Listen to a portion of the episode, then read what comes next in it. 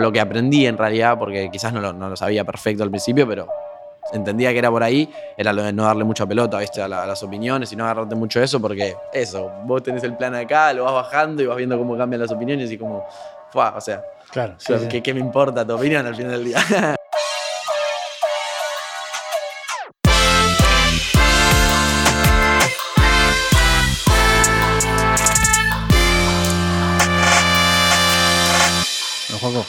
bienvenido. Muchas gracias. Gracias por prenderte Bien a esta ahí. joda. Eh, nada, tenía pila de ganas de charlar contigo. Siempre hubo algo tuyo de tu impronta que me llamó la atención, que es una imagen alternativa, por así decirla, en un mundo donde reina lo urbano, ¿no? Lo, lo- no sé si decirlo maleante, pero la cosa de chico malo. Me interesa saber cómo es para vos vivir en ese mundo. Eh, se dio muy natural, o sea, es como que terminé metido en el mundo, no es que me quise meter, nunca lo vi como un plan. Eh, es lo que se me fue dando a lo largo de mi, mi carrera artística por cómo aprendí primero a tocar instrumentos, después cuando el- quise aprender a cantar y no me terminaba de encontrar y terminé aprendiendo a rapear primero y después de aprender a rapear ahí ya estaba medio metido en un círculo o en cierta, cierto estilo de vida, cierta gente y demás, de la cual aprendí la mayoría de las cosas que sé, cómo manejarme y demás. Y después, bueno, estamos haciendo el paso, pasamos por todo el trap y hicimos el- mi primer música con mis primeras letras, mi primera composición y demás. Y desde que arranqué, que no sabía componer una letra cada tres meses, hasta ahora que estoy componiendo todos los días, es un recamino. Y, y nada, bueno, ahora ya estoy haciendo como un giro de vuelta porque siento que todo va mutando, todo va evolucionando y así como la música va, va- tiene sus modas y sus momentos y demás, yo siento que es mi momento de ir para, para- de vuelta para mi guitarra y eso y nada, arrancando el 2022 así con toda. Puede ser que también en el mundo este de- del maleante o del malo no haya tanto lugar como para lo emocional, que es algo re característico tuyo. Bueno, sí, son, son distintos tipos de música en algunos puntos. O sea, tampoco me gusta definir mucho, eh, pero está la música que te hace a veces pensar y la música que es para distraerte, ¿no? Y también es, es eso, yo le presto mucha atención a eso. Y sí, lo que vos decís también es como que estoy en un mundo de eso metido y ah, yo soy el vulnerable en un punto, ¿no? Soy como el que, o de los que, no, tampoco me voy a encerrar, eh, pero los que tienden a abrirse más y a contar un poco más el lado emocional y demás. Eh, pero es eso, qué sé yo. ¿Cómo convivís con eso? Y es el, el día a día de entender que, que prefiero escribir sobre lo que me está pasando y sobre lo que tengo adentro y sobre mis emociones, que termino disfrutando más cuando escribo esas cosas y termino logrando de decir algo que tenía adentro y yo no podía explicar. Termino sacándole más provecho a eso que quizás hacer una canción, no sé, de, de- de fiesta o algo así, pero igual todo fluye, o sea, yo termino armando un micromundo o lo que sea, donde tengo canciones de todos los tipos y todos los estilos, pero bueno, al final del día todos hablan, salen desde mi corazón, porque no la saco de otro lado. Eh, ¿Pensás que es algo tuyo particular que, no sé, te hace una tendencia a eh, vivir más emocionalmente? ¿O es algo que todos tenemos, pero vos como artista elegís mostrarlo? Sí, creo que opción B, eh, creo que es más algo que yo elijo mostrarlo y que todos al final del día eligen lo que quieren mostrar o qué, cuál es su, su arte. Eh, yo escucho todos tipos de música, pero digo, ok, cierto tipo de música quiero que sea es lo que presento como Seven Kane, ¿entendés? Y nada, eso es lo que me da lugar a, a crear mi discografía, mi mundo, como te decía, y darle, darle mi toque en todos lados. Está bueno eso, porque hoy en día también hay un- como una imagen, esto que hablamos, ¿no? De- del macho. Y en realidad está bueno mostrar también que, che, mirá que hasta el más macho tiene ciertas inseguridades, ciertas eh, vulnerabilidades, ¿no? Total, total. Es tocar todo- todas las puertas también, es mostrar que, que no me cierro, que no tengo nada que esconder, que al revés, que quizás me, me es más fácil hablar y contar y ponerlo de una forma más artística, pero lo que me esté pasando para ventilar, que hablar a veces con la gente que tengo al lado y mi gente más cercana, me cuesta mucho más a veces. ¿Y te costó entrar en la música desde ese lado?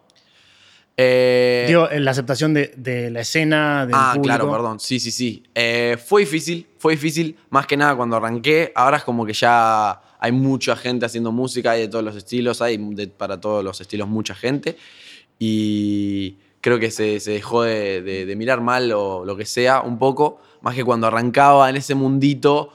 Eh, sí, me pasó encima también por la pinta un poco, viste, Claro. que estaba cayendo a, a- a las fiestas y eso de, de- de la escena en la cual me estaba adentrando y era como, y este, y, y cosas así, que de a poco fueron sali- saliendo los temas y de a poco era como, pum, pum, pum, y alguno ya me decía, ah, vos sos ese, ah, vos, ah, bueno, es música o lo que sea, viste, y, y nada, es raro, es raro ver cómo va mutando todo la gente y, y las opiniones, pero lo importante, bueno, lo que aprendí en realidad, porque quizás no lo, no lo sabía perfecto al principio, pero entendía que era por ahí, era lo de no darle mucha pelota, ¿viste? A, la- a las opiniones y no agarrarte mucho eso, porque eso, vos tenés el plan acá, lo vas bajando y vas viendo cómo cambian las opiniones y cómo, fuá, o sea, Claro, sí, ¿qué, sí. qué- qué me importa tu opinión al final del día? Claro. Y eso que decís, bueno, de, de- de tu imagen y todo, Dylan en pelotudo dice, soy rubiecito y como Seven Kane. Eh, Barras. Es barras. Entonces, ¿sentís que tenés ese rol marcado eh, dentro de la escena? ¿Es ser el carilindo y rubiecito? ¿Te lo preguntaste en algún momento y decís, bueno, ¿es, ¿esto es el lugar que ocupo?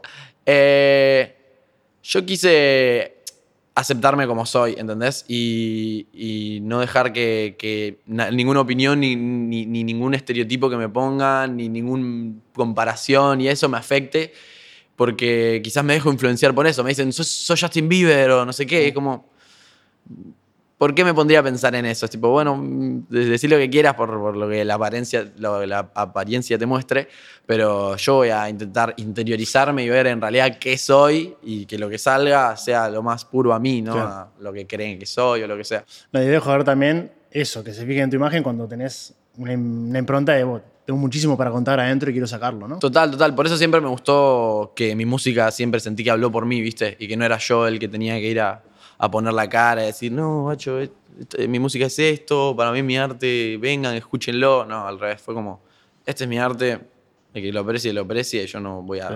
ponérselo en la cara a nadie. ¿Y por qué ahora empezar a volver a, a las raíces de más rock? Porque sentí que ya había, o sea, me había adentrado bastante en el mundo del trap y aprendí a- dentro de las distintas ramas, la composición, la producción, eh, el freestyle y otras, y otras secuencias de ahí. A- Sentí que ya, lo- ya me había leveleado y miré para atrás y dije, che, dejé la guitarra ahí apoyada y ya tengo los dedos duros y necesito empezar a levelear con eso porque ahora estoy combinando de vuelta la composición desde la guitarra y las canciones que, que me nacen con eso. Y más que nada estoy buscando el cambio del ritmo porque estoy buscando hacer algo más eh, que tenga más llegada quizás y, y las letras de trap y a veces se tienen como cierto nicho de público o que, que- que ya las escucha o que termina conectando entre un artista y otro, pero me pasa que quiero llegar a un público más general eh, que pueda estar escuchando eso por ahí, que ya le guste, entonces que no hace falta que sepa quién soy o demás. Eh, y es esto de que la música hable sola. Mm. Bueno, encontré que quizás si me pongo a, a- a tocar con la guitarra y demás, va, va a hacer más ruido todavía y va a, va a llegar a más lados y Sí. más oídos. Claro, y creo que tu imagen también da lugar a que eso tenga sentido. Capaz que si lo hace otro artista que está súper identificado con, con el trap, por ejemplo, y de repente saca un disco de rock o de pop punk, capaz la gente dice, bueno, pero pará, pero me saltaste de un lado a otro. Creo que en tu caso, la gente entiende que vos tenés un, un inicio como de ese palo, ¿no? ¿Sabe? Bueno, sí, por eso también mucha gente me decía, no, pero dale, hacer un reggaetón, no sé qué. Y yo decía, pero no me voy a poner a hacer un reggaetón si después quiero ir para este lado. Y hay gente que lo hace todo y está perfecto. Yo soy el último en juzgarlos, ¿entendés? Realmente. Pero eso, dije, lo mismo que dijiste, que viste vos, yo dije, ok, no me voy a poner a hacer un reggaetón si en realidad estoy queriendo salir a, a, a rockear, ¿viste? Y tipo, ganarme, no sé, este piso, eh, por así decirlo. Eh, y yo siento que ahí está quizás el rol que está sin ocupar ahora, ¿viste? Eh, y como terminé viendo esa y no, no la vi por otro lado, no sentí que hacía falta que me ponga a hacer música ni para el boliche, ni sentí que no es el momento quizás, o sea, estoy reabierto, como te digo, escucho todo tipo de música. eh, pero ahora dije, no, pará, bueno, ya, ya estuve tocando el boliche, ya hice más de un año de estar tocando todo- todos los fines de semana, o sea, cuando arranqué. Y nada, aprendí muchísimo. Y ahora estoy en otro paso. Y sentís que la gente está pronta para, para adoptar el rock en el mainstream. Porque quieras que no, a los guachos les pasa que el rock lo ven como un género que escuchaban los viejos, ¿viste? Como que ya quedó desfasado. Total, creo que también nace desde las letras. A veces las letras a mí mismo me pasó como, como pendejo, por así decirte, eh, que escuchando el rock a veces decía, bueno, estas letras se van al carajo también, ¿entendés? O sea, me están, me están hablando de cosas re zarpadas de una manera re metafórica y es increíble y eso es también lo que, lo que la generación anterior sabía apreciar mucho más en algún punto. Eh, pero yo creo que, que- que las letras crudas que traigo del trap y demás, y las, no, no sé si crudas, pero más naturales, no, no sé si naturales tampoco, menos metafóricas, más, eh, a eso me refería con crudas, ¿viste? Más letras de- con, con palabras y formas con cómo yo hablo así con vos en el día a día, bueno, eso es lo que me gusta incluir. A mí no me gusta estar cambiando mi tono o lo- Claro. los acentos y las palabras para que suene más eh, neutro y demás. Yo digo, no, que fluya. Si me sale decir, conche tu madre, en un tema, vaya fue, que salga, boludo, o sea, lo que haga falta. Eh, pero, pero nada, eso. O sea, ¿y no te gusta porque te parece poco genuino? ¿No te, no te encontrás a vos? No, no, no, creo. Es como aprendí yo a componer mis letras Claro. y es, es eso, a componer desde cómo hablo y demás. Creo que tiene más llegada que si me pongo a hacer una metáfora que, bueno, Claro. entender lo que entiendas, yo entiendo lo que entiendo y eso está buenísimo cuando se hace eso, pero yo si tengo algo claro que te quiero transmitir, Claro. digo, mejor te lo digo lo más claro posible, que te llegue y entiendas o lo feliz que estoy o lo triste que estoy por cierta razón y, o todo un espectro de emociones que hay Claro, en el medio. sí, sí. Y, y eso, o sea, lo más importante para mí al final del día siempre es transmitir eh, y es en lo que me enfoco. Entonces creo que la llegada está y, y, y creo que hay un, un cierto... Yo no me estoy poniendo a hacer rock pesado tampoco. No te estoy diciendo voy a hacer eh, eh, lo que hacen bandas legendarias eh, hoy, ¿entendés? Yo tengo un re camino que hay que recorrer y que aprender. It's a long way to the top if you you wanna rock and roll. Ah. Eh, pero nada, eso mismo. Y me quiero, me quiero tomar mi tiempo de aprender y creo que el primer paso es arrancar por, por donde estoy yendo ahora, que es empezar a hacer un poco de pop punk, rock alternativo, esto que es un poco de rock mezcla- mezclado con, bueno, con pop y con un poco de electrónica también, Eh, que son las bandas al final del día que, con las que yo me nutrí, o sea, con las que yo arranqué y en las que me empezaba a poner los auriculares, yo escuchaba 30 Seconds to Mars, 21 Pilots, eh, Imagine Dragons, esas tres bandas son las que me, los- me marcaron y después abajo de esas están las demás que, que me fueron inyectando un poco de data. ¿Con cuál otra? De todo, ya te digo, desde las legendarias tipo ACC, Guns N' Roses, y Green Day y Quilombo así, o también rock nacional, sé, he, he escuchado, no mucho tampoco, no tengo muy escuchado rock nacional, pero, pero sí, también sé tomar, y más ahora me estoy abriendo a, a escuchar, por ejemplo, los discos de Cerati uno por uno de vuelta para volver a ver las letras desde otro Claro. cerebro que tengo ahora que soy más grande y que estoy tocando y que lo veo desde otro lugar y es ahí están las letras mágicas, o sea, Claro. realmente. Está pasando pila ahora, bueno, esto que decías de- de- del pop punk. Hay muchos artistas eh, de Estados Unidos, más que nada, que se están tirando a esa, ¿no? Eh, bueno, Machine Gun Kelly sacó un disco de pop punk Re. eh, con Travis Barker también y... y- Re, re, re. Bueno, eso es lo cosa- que consumo en, en realidad. O sea, yo, yo escucho ahora, ¿no? Porque te decía estas bandas y Mm. obvio que vuelvo a mis discos favoritos, pero para mantenerme en qué está pasando ahora o música nueva para estar refrescando los oídos, estoy escuchando eso, porque yo escucho música en inglés principalmente. Claro. Y sí, obvio, están haciendo un rebardo ya. Machine Gun Kelly, Travis Barker está colaborando con todos. Eh, Ian Dior también, Sí. eh, que estuve hablando y tipo, hay, hay, hay varias cosas tipo pendientes ahí. ¿En serio? Y, y la verdad que, que es, es un flash como, como ver el punk revival afuera y Mm. ver cómo de repente, no sé, Rau toca la puerta del pop y Mm. explota también, ¿entendés? Sí, sí. Y entonces es como que al final del día decís, ¿qué es lo que está sonando? O sea, ¿por qué, por qué, por qué explotó eso si no estaba sonando el pop o Claro. lo, lo que sea, ¿entendés? Sí. Yo creo que al final del día son las canciones que traen algo nuevo y refrescante. Ujú. Y no sé, o sea, estamos repitiendo algo que pasó, bueno, Claro, pero hace eso te 10 decía. años que no pasa, ¿entendés? Sí. Entonces, es refrescante, porque hace Refrescante, 10 años que sí. no lo estamos escuchando. Eh, y nada, estoy- sí, cuando estuve en Estados Unidos también lo fui a ver, tocar, en- estaban tocando en un, en un rooftop, en, un- en arriba de un edificio eh, que daba la playa, Travis Barker con Machine Gun Kelly, una locura, o sea, era eso, es, es estar ahí viviéndolo también es nutrirse de, de- Claro. de eso en vivo, ¿entendés? O Sí, sea, sí. es- ya es cortar con, con- con la lejanía de verlo solo en las pelis, ¿viste? Y Claro. decir, "Uh, esto es- está lejos, es el GTA, esto no, bacho, estamos tipo en la playa del GTA, estamos Machine Gun Kelly ahí, Travis Barker rompiendo los palos. Y, y eso. Pará, pues me tiraste la pasada que estuviste charlando con Ian Dior. Ah, sí, sí, ya Eh, hace, hace tiempo, hace tiempo. ¿sí? Sí. la verdad que estoy, bueno, mi flash, a, a raíz de que escucho mucha música yankee, es esto, es armar mi red de, de contactos allá y dar con gente y mis artistas favoritos y demás.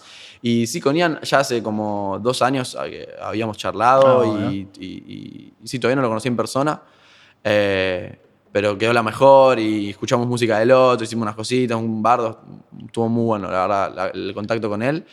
Eh, y ahora que fui esta vuelta también conecté con un, otro, otro trapper que se llama Bankroll Hayden, que tiene una- unas canciones ahí re popping. Y hicimos un temón, eh, en el estudio nos metimos, hicimos un temón. eh, y también esto de estar empezando a conocer artistas yankees y viste Claro. cómo hablar por primera vez con ellos, porque pasé de tipo saber inglés, pero no saber hablarlo eh, fluido, Claro, a tipo, sí. tener que usarlo y de repente estás hablando con los pibes. ¿Y qué le vas a decir? ¿Te vas a quedar callado o vas a empezar a charlar y ver si llegas Sí, a tener sí. mejor? Y eso, ¿entendés? Claro. Así que nada, de a poco conociendo más gente allá y demás. Y obvio, mi sueño ya es estar tureando por todo el planeta, armarme la tremenda, la tremenda banda que me estoy armando. Y. Me preguntaba cómo, cómo te genera a vos eso de decir, bueno, en Argentina estoy pegado, tengo un millón y medio de seguidores en Instagram, por tener una métrica, ¿no?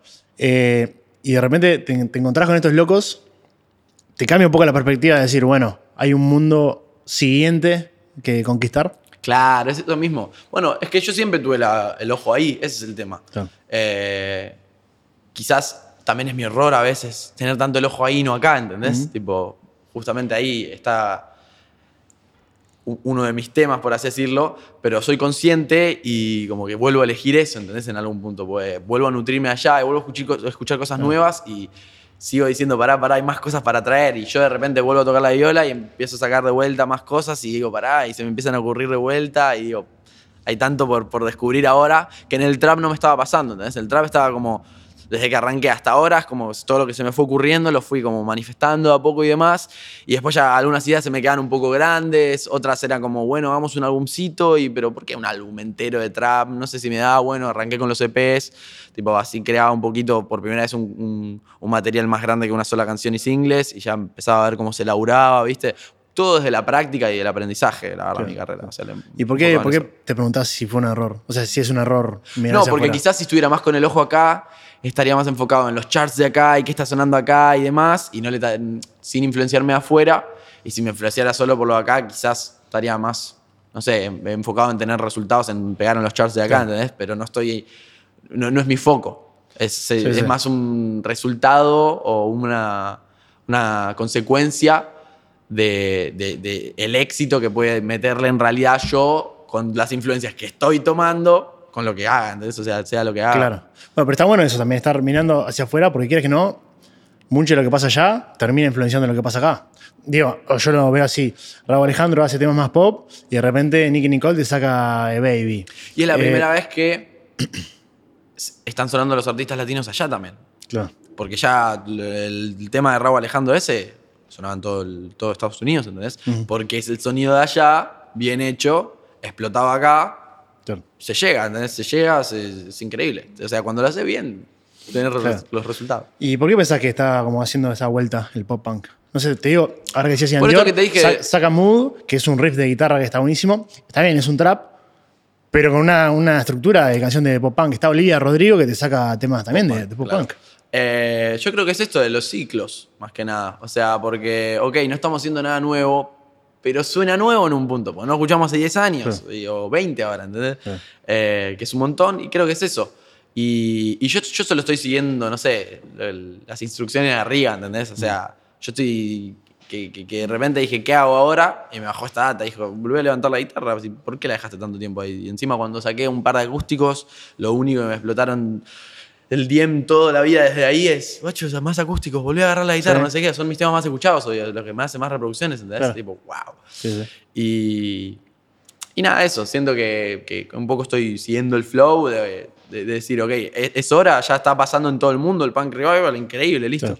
Será mi, mi, mi- mi puesto estar acá, por- calzándome la guitarra, haciendo lo que me gusta y que eso resulte en el punk revival acá o que algún, quizás no y ni, ni levanta nada, pero a dos personas le copa y se ponen a hacer música Claro. y yo feliz. Sí, sí. ¿Qué me importa más que hacer feliz a la gente y yo hacer la música que me gusta? Nada más. Y es una cuestión de timing también, eso que decías, porque eh, está bien estar adelantado, pero tampoco puedes estar muy adelantado porque si no la gente No lo no, no, no termina de, de entender. A mí me pasa un poco con, con algunos temas de Asan que me encantan, pero entiendo que no son los más mainstream hoy por hoy. Exacto. Capaz que si dentro de seis meses, cuando esté más asentado todo esto del tema del rock, del pop punk, saca unos temas así, tienen otro lugar. Total, total, total.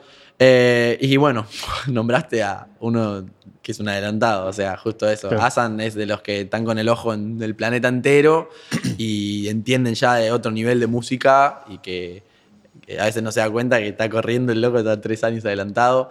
Y nada, bueno, es eso, es la muestra de que el tipo está adelantado y está en la suya, hace la música que le sale de las venas y lo pone y qué le importa lo que esté Sí, sí.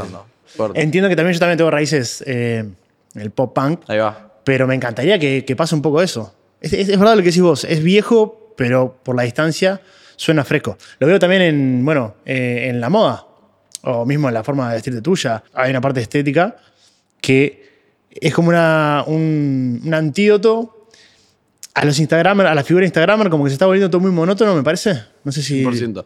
Es que yo me estoy encontrando con eso, con que termina siendo el, el ciclo, estamos haciendo todos lo mismo en un punto, ¿viste? Mm.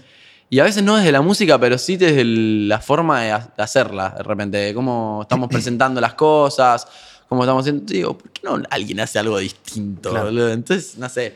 eh, me, me nace desde ahí mirar para otro lado quizás y ver por dónde encarar que no sea la puerta por la que están entrando todos, ¿entendés? Sí. Pero tampoco volviéndome loco, solo haciendo lo que me, me salga, sin forzar nada. Claro. Bueno, ahora que hablamos de, de moda, con la pilcha tuya, eh, sin duda hay una influencia de, de Juice en, en- Sí, obvio, en obvio. toda esta movida. Que él también, si bien era trap, era lo que hablamos, ¿no? Es una estructura pop punk. eh, Sí, sí, te- terminó haciendo alguna que otra canción también de, de, de- de rockcito, ¿viste? Y esas Sí, sí, cosas que. Y debe tener unas repares que ahí sin que- salir. que nunca supo. Y sí, qué sé yo. Bueno, me pasó eso, que en el trap. En un punto eran todos maleantes, todo, no sé, el chico malo, poner lo que quieras. Y cuando encontré la música de Juice y empecé a interpretar las letras y darle más pelota y leerlas y decir, ah, wow. Dije, eh, está hablando desde el mismo punto en el cual yo quiero hablar. ¿entendés? Por eso me, me sentí tan tocado, por así decirlo, tan eh, related, no sé cómo decirlo en español a veces. Sí, vinculado, eh, identificado. Identificado, exactamente. Dentro de esta parte también de tener cosas para expresar y para contar, ¿qué rol ocupa el stream para vos? El stream es. Depende de cómo cada uno lo use, claramente, ¿no? Entonces, en mi caso, a mí me gusta hacerlo como un poco un reality. Ahora, la verdad es que. Tipo, no le dediqué el tiempo al stream que me hubiera gustado. Me, me hubiera gustado estar más prendido, más ahí. Tener a alguien quizás que esté como. que sea el que lo produce y demás. Y yo no, no puse a eso, porque me, me mantuve como haciéndolo yo solo, que es lo que, me, que en algún punto sé hacer. Yo sé hacer todo solo y me manejo así. Entonces, es como quizás a veces no me abro o no termino de encontrar las personas o me cierro mucho a no encontrarlas, algo así. Y me pasó eso, de que no le pude dar la pelota que quería, pero el stream me parece tremenda plataforma, otro de los tentáculos del pulpo por donde puedes estar en contacto con tu gente y generando contenido y un ida y vuelta y entender más qué es lo que está pasando. Mismo puedes hacer la música en vivo, Claro. o sea, eso. Y a mí lo que me pasó es que me encontré con que es tan natural el stream, o sea, no puedes No hay pretensiones de claro, nada. Tiene que ser natural, estás en vivo, estás enfrente de la cámara. Y que me empecé a mostrar más real, por así decirlo, solo me abrí, viste, dije tipo, voy, voy a prender la cámara, voy a mostrarle cómo soy, vamos a empezar a charlar, me van a conocer más, les voy a contar de mi vida, les voy a mostrar cómo hago las cosas y de repente terminé encontrándome con que les mostraba también, o les iba contando los procesos, ¿viste? Estoy por grabar los temas, estoy por, por hacer las canciones, entonces también me gusta eso, que se interioricen y puedan ver el camino o lo que sea de, de que, que- que estoy recorriendo y que entiendan que lo puede hacer cualquiera, ¿entendés? Claro. Que no... Porque cuando lo ves solo en Instagram o ves solo el videoclip o no sé, como me pasa con The Weeknd, que es un personaje re misterioso, por ejemplo, los tenés allá arriba y los idealizás y listo. Y para vos es una figura im- imposible de llegar y lo que sea, ¿viste? Y nada, a mí me gusta ir por el otro lado. Hasta ahora al menos mostrar que soy uno más, puede hacerlo cualquiera, si tenés las mismas ganas y el Claro. mismo esfuerzo y me encontrás que tenés un poco de talento o algo se te da fácil, ¿viste? Porque yo encontré que la guitarra desde pendejo se me va fácil, ¿entendés? Por eso estoy, no es que justamente es esto que te digo, perdón, de no forzarlo. Eh, de no forzarlo porque, porque me pasó eso, que cuando me fui para afuera, me fui sin música nueva, como diciendo, voy a encontrar mi, mi nuevo sonido, ¿viste? Y no sabía cuál era mi nuevo sonido, pero sabía cuál no era, quizás. ¿entendés? Dije, no, yo no quiero hacer esto porque no es lo que escucho, no es lo que vibro, cierto estilo de música. Y cuando me propuse, estaba con el Ipi, mi, mi, mi guitarrista, de repente me propuse, ah, tipo, ok, intentemos, vamos a ver qué pasa si nos grabamos un pop o un rock. Y empezaron a hacer, hasta que me, me fluían más que nunca en la vida, dije, wow, es recontra por acá, o sea, Claro. Tengo que dedicarle tiempo a esto, que es lo que me paro enfrente del micrófono y sale, ¿entendés? Claro. ¿El stream te ayudó también eh, para la cabeza, para tu forma de pensar, la forma de expresarte? Eh, sí por el contacto con el público, porque terminó siendo más directo y antes, desde el lado misterioso está todo bien, pero depende cómo lo lleves, porque a mí me daba que quizás tenía que crear el personaje misterioso y tiene que ser cada vez Claro. más grande y tiene que ser mejor y demás. Entonces de repente cuando me abrí fue como tipo, che, les voy a mostrar cómo soy yo, voy a empezar a ser yo siempre y soy yo, ¿entendés? Claro. Y quizás de ese lado me, me permitió un poco más con el contacto con la gente, pero después, y sí, con que- que expresarme desde ahí, desde mostrarle, mostrarme más real y también desde el lado de componer, porque terminé mostrando, haciendo canciones en vivo y, y en vivo igual que las, que las hago como si tuviera la cámara apagada, entonces también puede transmitir un poco eso, ¿viste? Claro. Puedes solo, puedes grabarte, se puede hacer música, no sé, poco de todo. Tenés el feedback directo aparte. Exacto. No tenés que Bueno, a- terminar el tema, publicarlo y ver la gente que te No, bueno, mismo me pasó que estaba. Cuando empecé a hacer eso, tuve como un- una idea que era, ok, hagamos el EP 7 versus la manada.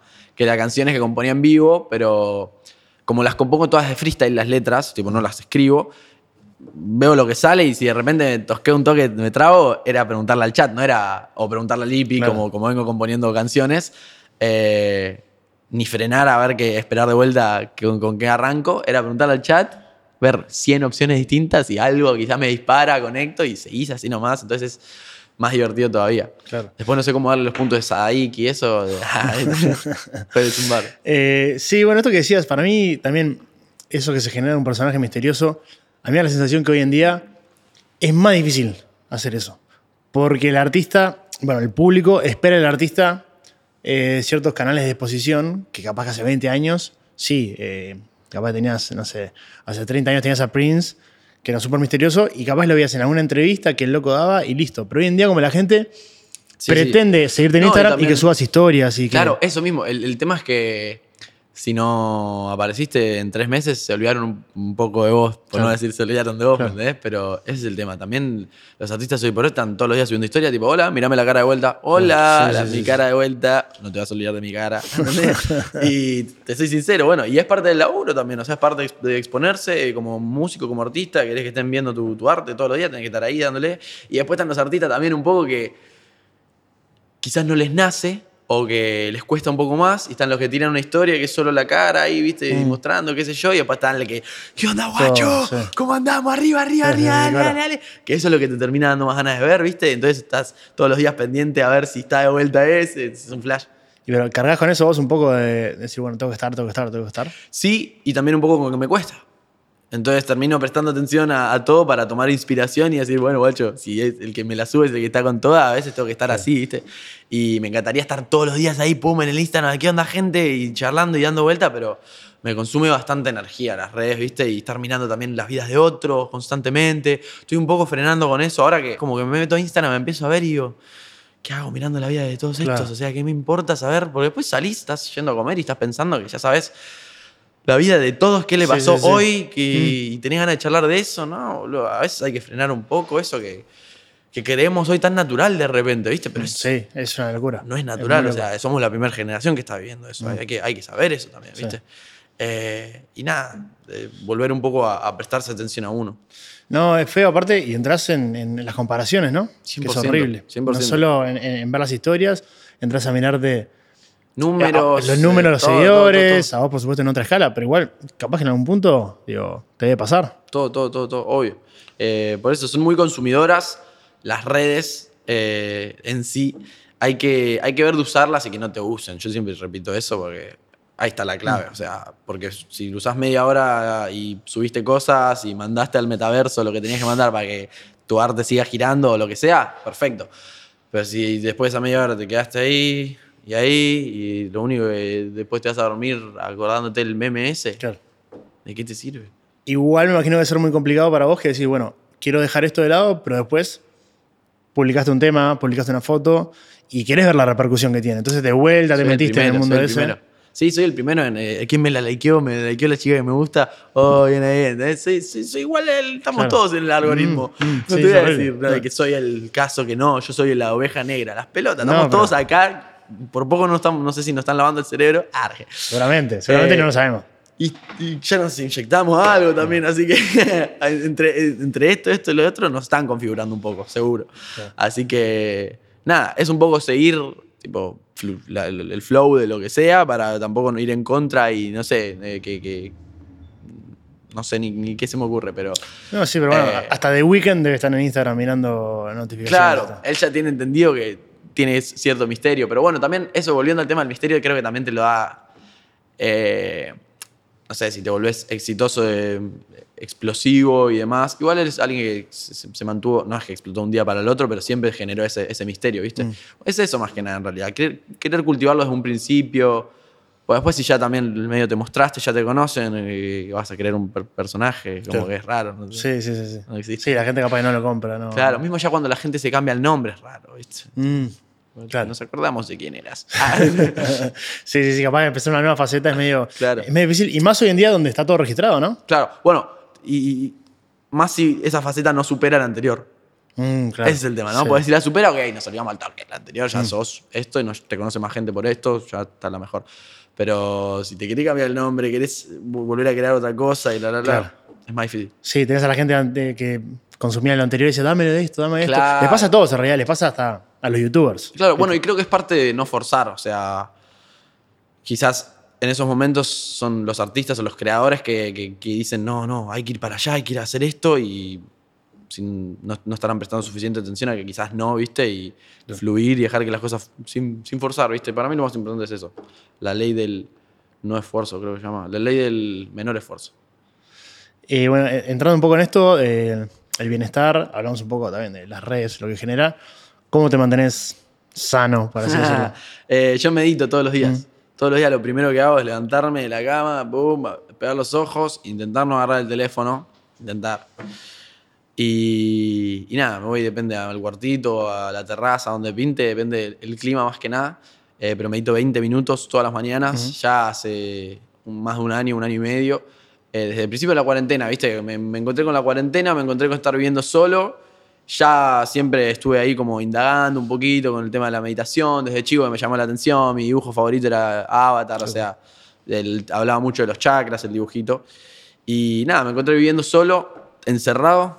Dije, tipo, bueno, es el mejor momento para, para implementar como rutina, ¿viste? Porque ya lo había probado, meditar en algunos casos, y después cuando vivía con amigos o estaba en el día a día normal del artista, eh, hoy, hoy ya lo naturalicé, hoy tengo de vuelta un día normal de, de los artistas, pero lo primero que hago es levantarme y, y eso, es como lo único que hago por religión, hasta a veces no desayuno, o sea, y, y eso, esa, esa es mi manera, leyendo también, leer me parece lo más importante. Eso, entre esos dos pilares eh, me mantengo bastante cuerdo dentro de todo y relajando la mente, ¿viste? Hasta en los momentos más difíciles. Claro. Y meditación es una aplicación. Sí. eh, Sí, sí, sí, con Headspace, Con Headspace, eh, sí, que se terminó siendo re popular, ahora Sí, tiene sí. el coso de Netflix y yo es una app que había probado en el colegio, entonces cuando, Ajá. cuando me encontré con esto dije, sí, sí, me mando de cabeza y te, te- te va contando todos los días, si Está le bueno, pifias, le pifiaste, ¿viste? Está bueno, está sí, bueno. Yo lo uso también hace varios años. Y, Ahí va, es muy clave, muy clave. También en un momento usé Calm, también, Sí. como la otra. La, la- Total, la compro. Pero funciona porque aparte te da un seguimiento. Capaz que si fueras vos solo y no tenés algo que te marca, ¿viste? tenés los recordatorios de la aplicación. Total, bueno, y todos los días te baja un consejo nuevo, ¿viste? Una leve frase así que te puede inspirar. Y muchas veces me pasa que, tipo, justo con lo que me está pasando es la frase que necesito, ¿viste? Claro. Empezás a, a alinearte con esas cosas y de repente te llegan los mensajes que necesitas escuchar, ¿viste? Para, Claro. O te los tomás como que son los que necesitas escuchar y ya con eso es suficiente para subírtela, alinearte un poco, tener un poco más de confianza, Claro, lo que sea. sí, sí. Y tiene también lo bueno que te muestra, te hace un seguimiento y puedes ver ¿viste? en el calendario eh, Cuando lo- erraste, cuánto vas haciendo, claro. sí, si te quedaste, o sea, si no le hiciste, como que no querés Total. perder la cadena esa. Total. Eso, no sé si escuchaste una vez el, el método Seinfeld, que, bueno, Jerry Seinfeld, eh, comediante número uno, eh, creo que, no, sé- no sé si es billonario hoy en día por él, eh, tenía un método para trabajar que era, él se ponía un calendario, se marcaba un objetivo y decía, bueno, quiero eh, hacer ejercicio, ir al gimnasio, por ejemplo. Y en cada calendario, cada día que lo hacía, iba marcando una cruz, los días que lo cumplió, y el calendario lo tenía puesto en, su casa en la pared. Entonces, cada vez que lo veía, como ya veía la, cadena de, de días que fue cumpliendo, sentía que no, no puedo romperla la cadena esta que la voy siguiendo. Es que la romp- Sí, obvio, obvio. ¿Entendés? Es que bueno, es lo que me pasa a mí porque cuando pifias en la app esta te dice, tipo, volvés al día cero, ¿viste? Mm. Claro. Y me ha pasado, yo ya cumplí un año, digo, más de 365. Ah, ¿sí? Y. Y nada, después lo perdí. Era tipo, no, dar la Claro, vuelta, yo quería claro. mantener esto. Imagínate que me había esforzado por mantenerlo 365, una banda. Y sí, ahora también eso, voy como, no sé, 80 días, creo, Claro, ahora una cosa claro. así, de, de darle todos los días. ¿Mm? Y. Y es eso, de flashear, no, no puedo perderle la racha. Es una motivación, La digo, racha, cada uno sí, tiene su 100%. forma. ¿Y cómo, mm, qué métodos tenés? ¿Algún otro método de, de motivación de, para trabajar? Y después tengo otro, bueno, a ver si vos lo conoces. El método Wim Hof, ¿lo conoces? No, ¿No conoces el método Wim Hof? No. Wim Hof es el hombre del hielo que tiene la entrevista con Joe Rogan también. sí. Ese. Eh, tiene un método de respiración Ah, escuché algo, pero me pareció una locura. Creo que- lejos de ser una locura. Tipo, todo lo contrario. Tipo, esto es una locura. Eso es mucho más real y tipo lo que sea que, que- que- todo lo que vivimos, boludo, en serio. Eh, es al revés, solamente una técnica de respiración Ajá. y el tipo es alguien que probó científicamente los resultados eh, eh, de cómo puede controlar su sistema... Ayúdame con eso, el, de- el que te Sí. defiende. Sí, no es nervioso, es inmunológico, ¿no? El Sistema- inmunológico, ese Sí. mismo. Eh, ¿cómo, cómo lo puede tipo triggerear? O sea, lo, lo- lo activa solo con temas de respiración, vuelve con los niveles de pH y de las hormonas a, a los nivela, y como que te diga, o sea, respirando fuerte, despacito fuerte, despacito fuerte, de cierto modo, por 10 minutos, 20, media hora máximo. Y nada, me pasó que en la cuarentena mi hermano volvió de viaje. Gracias.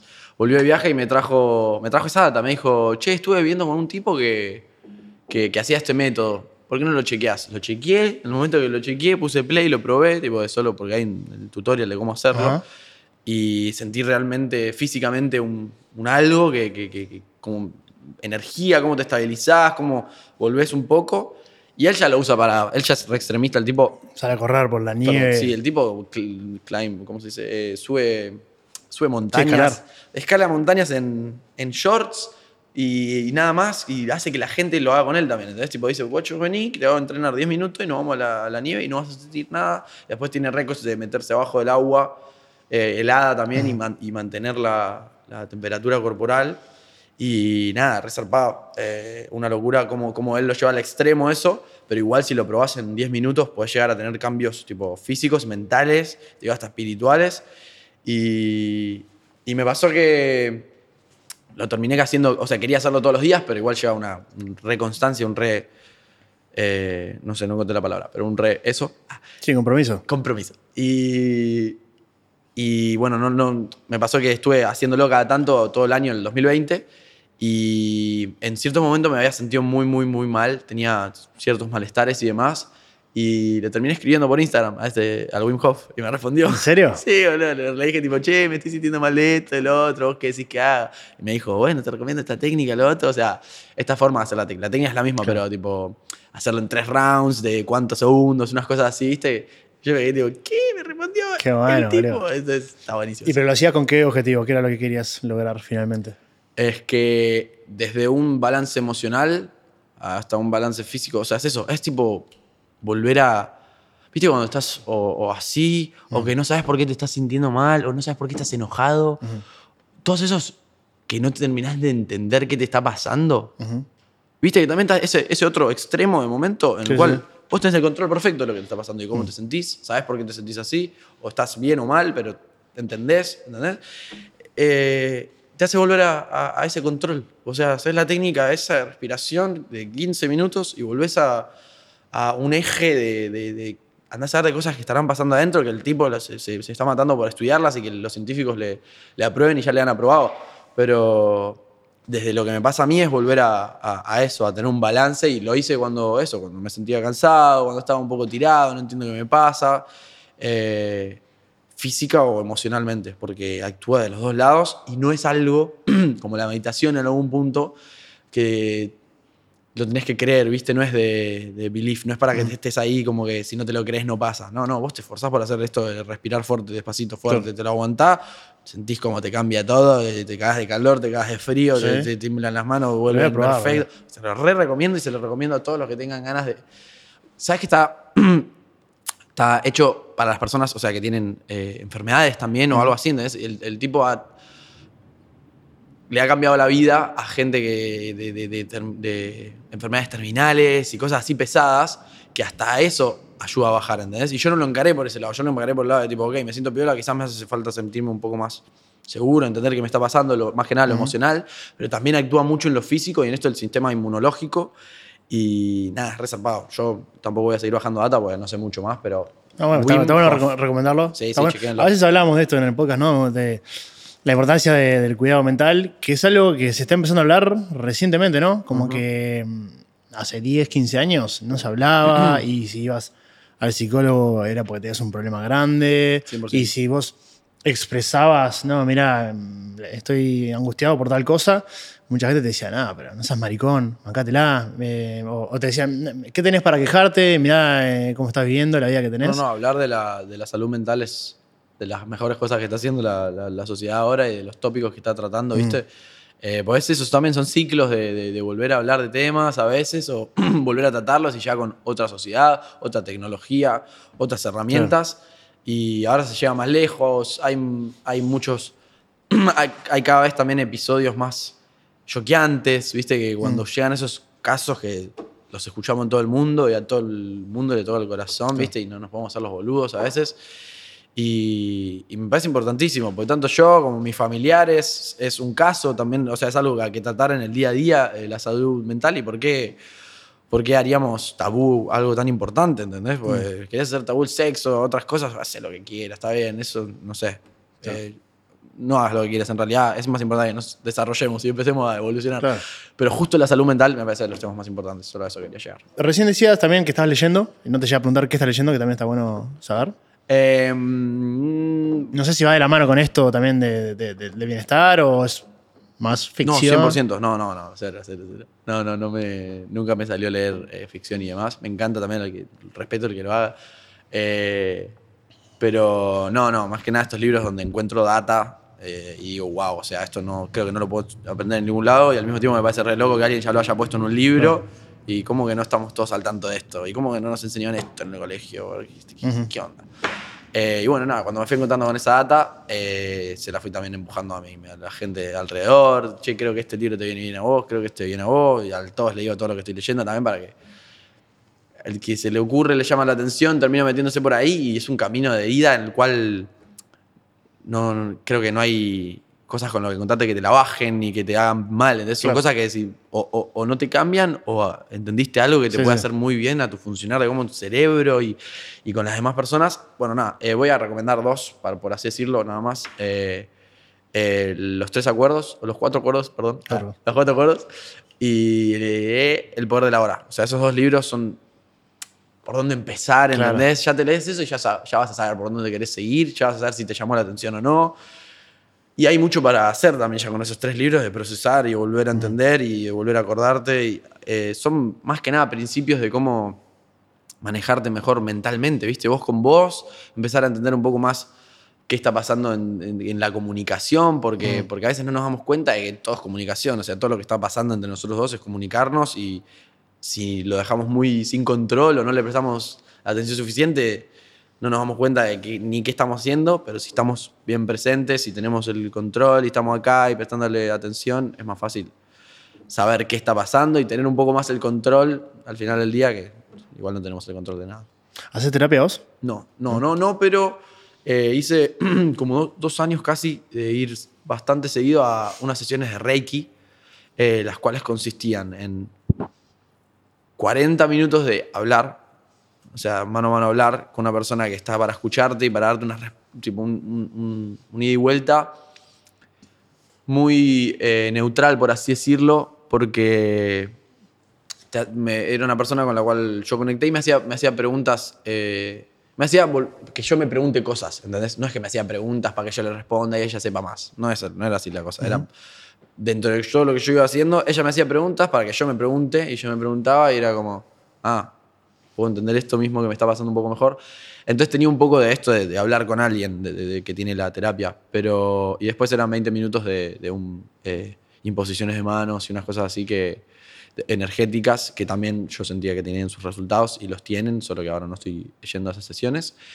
Y eso es lo más que me adentré y me reayudó desde el lado terapéutico, por así decirlo, porque era en un momento en que necesitaba eso y estuvo, estuvo eso ahí para mí y supo hacerme muy bien. ¿Es reciente o toda la vida tuviste como esa visión de hay algo dentro mío y tengo que saber manejarlo?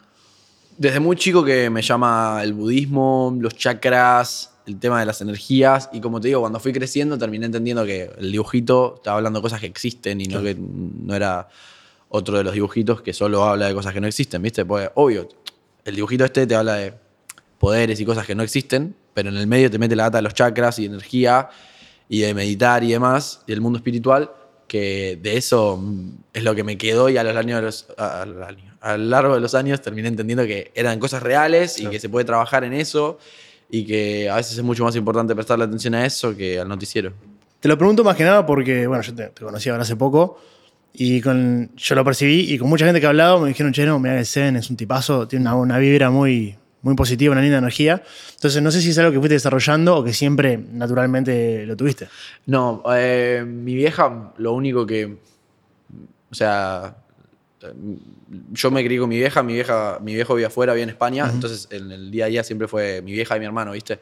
Y mi vieja principalmente nos crió a base de amor, o sea, y nada más, o sea, era solo amor y me enseñó a manejarme desde ahí, ¿entendés? Entonces, en mis primeras relaciones con mis amistades, los pibes que conocí en la plaza y demás, me quedaron mis amigos con los que más amistad más eh, fuerte formé, ¿me entendés? Y, fue eso lo que me fue llevando a conectar con más y más gente, pero yo siempre siento el mismo, intentando hacer reír a la gente y, transmitirla mejor, o sea, y con la que no era la mejor, ya no, no me acerco, me alejo. Es eso, mantener una vibra copada alrededor. Eh, volviendo a, tu pregunta, que no creo que no te respondí, a entrarme ya de por sí a leer y a, meditar y demás, en el 2020 fue cuando tuve un cambio y a los seis meses de estar haciéndolo constante, sentí el cambio, tipo, miré para atrás y dije, ah, acá, tipo, cambié, ¿entendés? O sea, estoy usando el cerebro de otra manera. Tipo, eso, me está funcionando distinto, está más calmo, proceso otras cosas, veo mis pensamientos, eh, los dejo ir, me puedo quedar acá en la nada sin pensar un ratito. Entonces, eh, nada, eso, o sea, terminé entrándome ahora hace poco. Eh, y bueno, ahora que decías de tu vieja, tu viejo, te preguntaste en algún momento si hay algo también de esto, venimos hablando desde el principio de la parte emocional, que ahora hiciste así, tenés el, el, el tatú. Mm. Ah, sí, está acá. Si hay algo también del hecho de, bueno, tener el rol femenino de tu madre bien fuerte y capaz que tu padre afuera no tanto tener ese rol masculino. ¿Hubo algo de eso? ¿Te preguntaste en algún momento? Re, re, re, lo tengo, o sea, soy consciente de eso, tipo, y después de hace, no sé, hace cuatro años que empecé a entender, tipo, ok, tipo, estoy más influenciado por mamá y por el amor que por papá y por el trabajo duro. Ah, eh, y nada, igual es un poco y un poco, pero terminé tomando lo que me servía de uno, lo que me servía del otro. Porque también tuve, o sea, tengo una relación con mi viejo, no es que eh, no la tengo. Lo fui a ver desde, chico que lo, he visitado afuera también más de una vez. Y también él es alguien que desde que lo conozco hasta ahora que tiene 73 años, se levanta a las 7 de la mañana, va a laburar, hacer cosas, levantar, traer pesado eh, entonces también pude tomar mucho eso. Pero, pero sí, quizás también me pasa desde, mis relaciones con las chicas, tipo, desde mi relación más personal. Eh, me ha costado siempre, cuando alguien me gustaba, es, esa es la chica a la que más me cuesta hablarle, ¿entendés? Y quizás mi viejo, me juntaba ya con mi viejo y me decía, eh, ¿qué onda? Te repito la cuántas novias tenés, ¿no? Y yo tipo, y, y, más que nada esas cosas fue que me, creo que la influencia de, de eso, del lado más masculino. Eh, qué sé yo, para, para, para, marcarlo un poco más en puntual, veo, veo más cosas de ese lado. Eh, pero al mismo tiempo, una, cuando termino estando con las chicas, sé que soy full amoroso y soy full eh, amor o lo que sea, que, que, también es lo que aprendí de estar con mi vieja y ver sus relaciones y como las cosas que, que, que, vi bien y las cosas que vi mal también, porque las cosas que vi mal me quedaron marcadas de tipo, ok, esto no lo voy a hacer nunca, o nunca me voy a aportar así, una mina o lo que sea, ¿entendés? Eh, y eso, más que nada.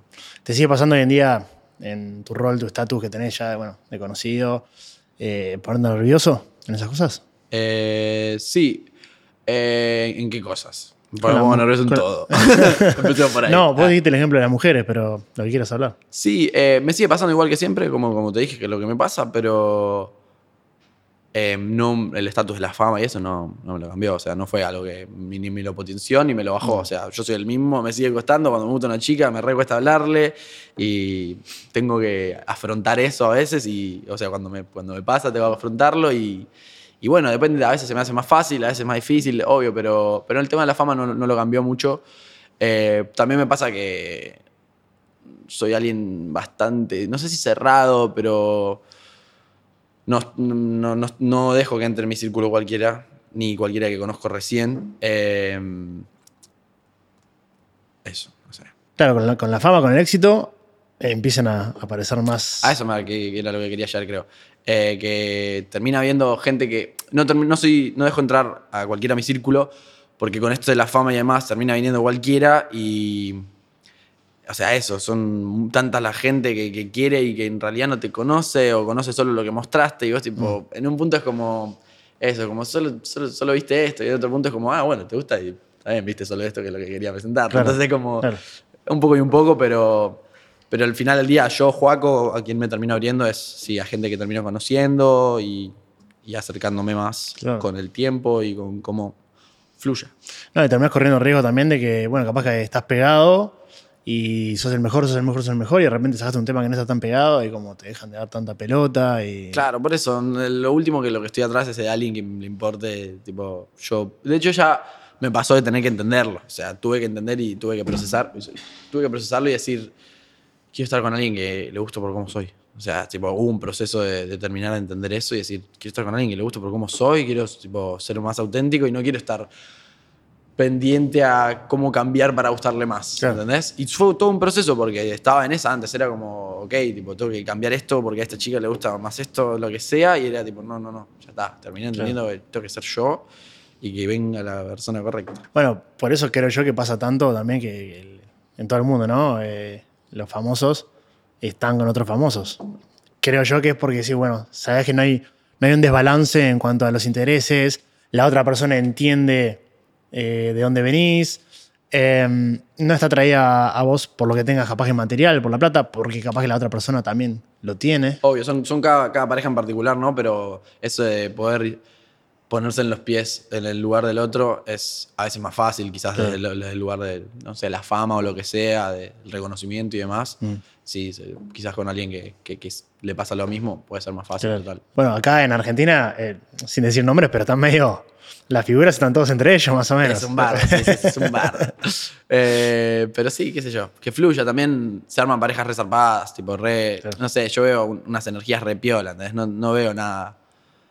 Nada, nada de, de- de- de toxicidad Claro. y eso, que, que al final del día, cuando te expones, es a lo que te entregas también, ¿viste? A la toxicidad desde afuera y a que si se llega a ver algo o te expusiste de más, te pueden pinchar, te pueden eh, no perdonar, entend- cancelar, ¿entendés? Claro, mm. Y nada, por suerte la- las parejas que, que veo de acá y de, de- de artistas y famosos y demás, bueno, famosos, pero de artistas más que nada amigos, me parecen re sanas, que se complementan. Nada, yo creo que al final del día no importa mucho, pero si se termina, te- me, me- me explotaste un poco la matriz, como en decirme, no, las, pare- las parejas se terminan juntando con famosos y fue como, bueno, sí, es verdad, wow, es verdad, está pasando un montón, pero sí, es eso, es de estar del mismo círculo, como cuando estás en una clase te gusta una chica de la clase, Claro. eh, si estás en el mismo ámbito, estás, estás mirando ahí, te, te cruzás, demás, y terminan pasando esas cosas, que las vibras, las frecuencias se unen. Hay algo también, creo yo, de que lo que está pasando en Argentina es tan fuerte que hay mucha unión, hay mucha identificación entre los artistas, ¿no? Eso es lo que vi- vi- eh, estoy viendo yo acá en Buenos Aires, de, de mirar y decir, wow. Bueno, y a los uruguayos también los reincluimos, creo. Porque son, Sin duda, son parte, claro, a veces claro. ni te das cuenta y tipo, no, este es uruguayo. Ah, sí, es uruguayo, pensábamos que era acá, Sí, sí, No, yo me sentí, pero súper recibido, la verdad que estoy sin palabras. Pero hay algo de eso, ¿no? Conectando un poco lo de las parejas, y qué sé yo. Que nada, Argentina es como, está como reunida. A mí me sorprendió eso, la escena que hay acá. Eh, todos se, se tiran para adelante, se juntan, hacen temas. Y yo creo que porque también es muy, mucho esto de que venimos bastante de la misma influencia, de ver todos el quinto y estar mirando el quinto y entender que hay un sueño ahí resarpado. Y hoy estamos viendo tipo resultados y cosas que, que están pasando a raíz de lo que fue el crecimiento y la llegada que tuvo el freestyle, creo yo, ¿viste? Porque mucho, la mayoría de los pies que están ahora en el top 10 haciendo música, o ni siquiera en el top, pero la mayoría de los pies que están haciendo música, tenemos mucha influencia de ahí, ¿entendés? O sea, yo entendí que podía rimar y tener mis propias rimas la primera vez que, que mi, compañero banco me sentó así, me puso el teléfono y me mostró la batalla de Easy contra Middle, ¿entendés? Y hoy soy amigo de los dos, entiendo que estoy ahí metido, pero tipo, hay que, hay que estar consciente, realmente. Costó llegar igual a esa unión, ¿no? ¿A, que, a conocerlos y demás? No, costó a que... ¿A la Unión Argentina? Sí. Ah, sí, sí, sí. Porque y se venía del freestyle también, y el freestyle era la batalla uno contra uno. Era salir a hacer vos y vos querés ganar y que todos los demás pierdan. Si, vos querés ganar, no querés ganar y que todos los demás ganen. Era competencia instaurada. Y creo que, que, ahí eso se fue, se fue moviendo y fue fluyendo, evolucionando como tiene que ser y, y llegamos a lo que es hoy, que es un che. Si nos unimos, nos, tipo, nos potenciamos, no ganamos los dos, ¿entendés? Claro, sí, sí, Entonces, nada, a partir de eso tuvo repiola, la verdad, el crecimiento. Che, bueno, entrando a la parte del proceso creativo, eh, hoy por hoy te estás grabando, produciendo vos, haciendo las maquetas vos. ¿Cómo, ¿Cómo salís de ahí? ¿Cómo te sentás? ¿Qué es lo que pasa? Eh, arranco por, por, la guitarra, le compongo la, la, letra encima y ya con eso le, termino dando una estructura. A mí me, me gusta eso, que tenga forma la, la canción y no que sea un, todo igual o que no entiendas dónde está el estribillo, lo que sea, ¿viste? Entonces le presto atención un poco a eso. También estuve componiendo mucho con el Ipi, que es mi guitarrista, también compositor. Eh, y es eso, bajar la letra y demás, que me gusta hacerlo de freestyle y para, para, para que sea lo más espontánea posible. Y, y, después a partir de ahí cuánto quiera desarrollarlo, ¿viste? Yo ya, ahora ya con tiempo metiéndome produciendo ya, ya puedo hacer lo que quiera como maqueta, o sea, toda la cantidad de instrumentos que quiera armar, quiero poner los hi-hats, qué, patrón quiero que tengan, en qué momento que suene esto, lo otro, todo lo que se me ocurra. Y, y ahora estoy trabajando con Esteban Leiva, es un productor de acá, que es el AKA es arroba valium.flp, eh, que es una locura lo que, las cosas que hace produccionalmente. Y, y nada, eso, es llevar hasta donde yo sé todo, todo, todo mi arte y también entender hasta dónde llego y, ver, ok, todo esto ya no sé, ¿viste? O de mezcla no sé, o cómo este bajo, cómo lo puedo hacer sonar mejor todavía, estoy medio trabado, lo que sea.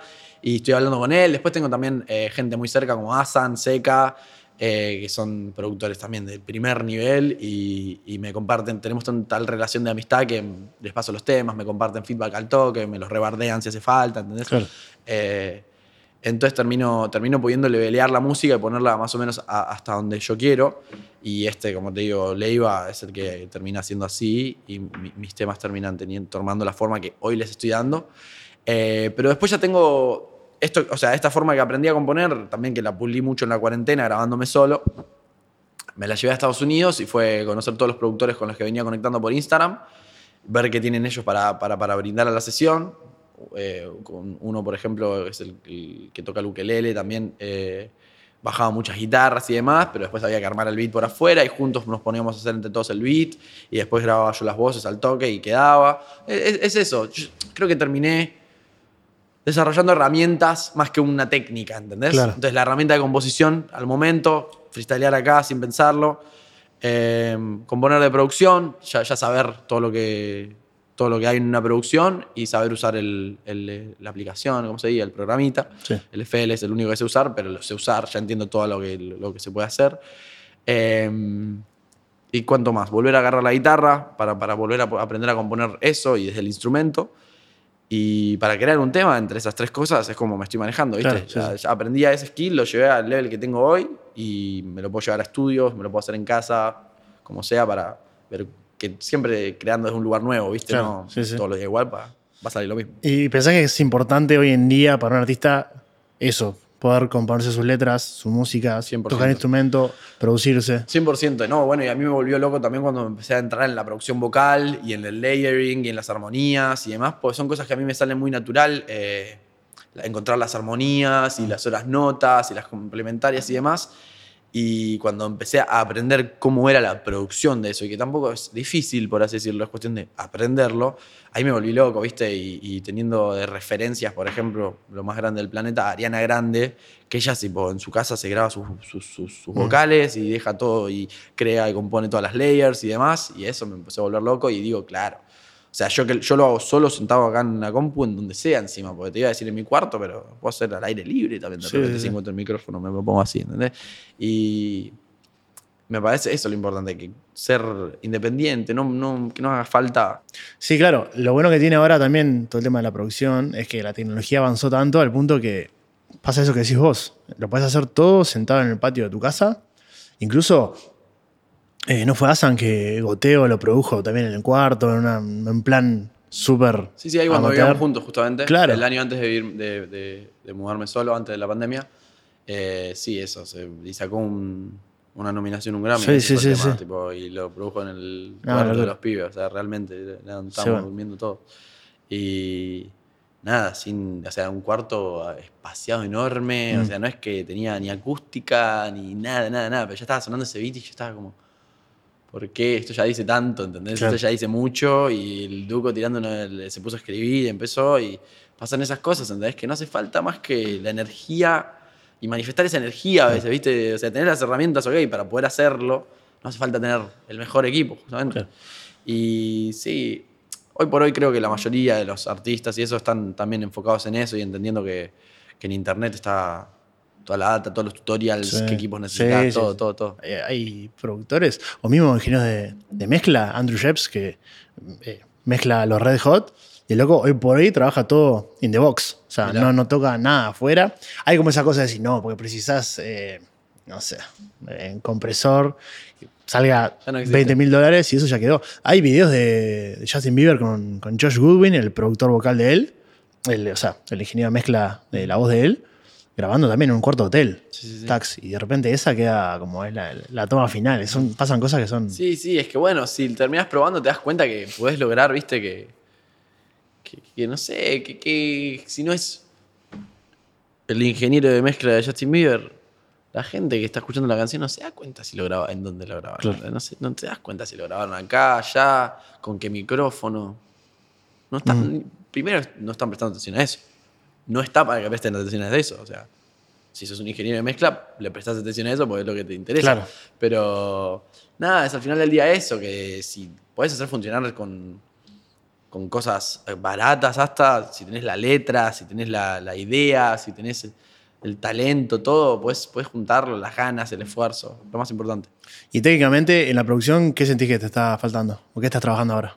Mejorar. Y la verdad es que mezclar ya no sé nada mezcla es donde tengo que aprender, pero ya de, cosas más técnicas no sé en realidad. O sea, de mm. limitación, de compresión, de cosas así, no sé en realidad. Yo sé poner los plugins que ya sé manejar y de 10 perillas sé manejar 5, 7, entonces hay 3 que no, todavía no sé qué, significa, entonces esas cosas. Empezar a aprender, pero también desde la práctica es mucho, es mucho mm. estar haciendo todos los días, haciendo, haciendo, haciendo, haciendo. Y bueno, me pasa que a veces eh, me encuentro haciendo cosas más puntuales, ¿viste? Como encontré una guitarra, pum, grabo la guitarra y quizás me, enfoco más en eso que en terminar de, aprender cómo quedaría bárbaro todo. Mismo el otro día Marco, que vos me lo nombrabas, me estaba, me estaba puteando que le dije, se pone el limiter así, el limiter se pone así en el máster, no sé qué, y me empezó a decir, amigo, ¿qué haces? Tú tienes que estar escribiendo ¿qué te importa? tipo, amigo, estoy aprendiendo, boludo. ¿Qué me vas a decir que no aprenda, boludo? O sea, podría estar mirando el noticiero y estoy aprendiendo esto, boludo. Y te quejas. Pero bueno, nada, tiene un poco de razón. ¿Cómo barajas eso con, tu, forma de ser do it yourself? De no, necesito manejarlo y aprender y saber hacerme todo yo. Es que yo entiendo hasta qué punto, tipo, ponerle esto del limitador y demás. Yo es porque quiero aprender y porque quiero saber siempre más pero no, no es porque hoy, hoy quiero ser yo el que se ocupa de eso en mi, mm. en mi arte, ¿viste? Yo entiendo que hasta la mezcla puedo llevar todo hasta un nivel y sé con quién se lo puedo llevar hoy por hoy para, para que llevémoslo al nivel final y que me lo mezcle perfecto y me lo masterice perfecto. Eh, lo que me falta realmente es sentarme con, con, esta persona a ver cómo lo mezcla y cómo lo masteriza para aprender esa parte. Eh, pero no, no estoy queriendo decir que yo voy a hacer que me lo mm. mezcle y me lo masterice. No, no, pero... es, parte de saber y de aprender pero porque es un tópico y unas cosas que me encantan, ¿entendés? Y más cuando caigo a estudios y sé lo que están haciendo y entiendo y le digo, no, bajame esto, subime esto, no, pará, y tiro una idea y se- y me dicen, ¿cómo se te ocurrió eso? ¿Viste? Claro. O no sé, el otro día, por ejemplo, para ir re puntual, y más que ahora me fui para el rock alternativo y demás, estábamos en Estados Unidos eh, componiendo una canción con el Ipi y Banks, Einer Banks, que es el que toca el ukelele con, con todos los pibes de afuera, que ya se hartó de tocar el ukelele, entonces se puso a producir, ¿viste? Con el ukelele, pero en las canciones. Y, y también guitarra. Y eso, habíamos hecho toda una canción, pero eh, con unos traps, eh, con unos drums de trap. Y medio que no nos convencía, medio que lo sacamos y terminamos teniendo la canción, pero sin, sin baterías, ¿viste? Y esa noche yo volví a casa, me bajé Splice, me lo compré, me bajé los sonidos de, de Travis Barker, los que me buscaban, me bus- me busqué estos otros, terminé armando, Claro. pum, y, y, tipo traje al- otro día, nos juntamos y escuchamos el tema y tenía los drums tipo perfectos. Tipo, ¿cómo hiciste? O sea, eh, bajaste la batería como si fuera una de rock en todo momento y queda perfecto, buenísimo. Como mucho solo hace falta mezclarlo para que no sea el sonido que nos descargamos de Travis Barker y, y que sea más piola o regrabar una batería verdad, pero armé donde quería que vayan las cosas, ¿entendés? Eh, como bien maqueteado.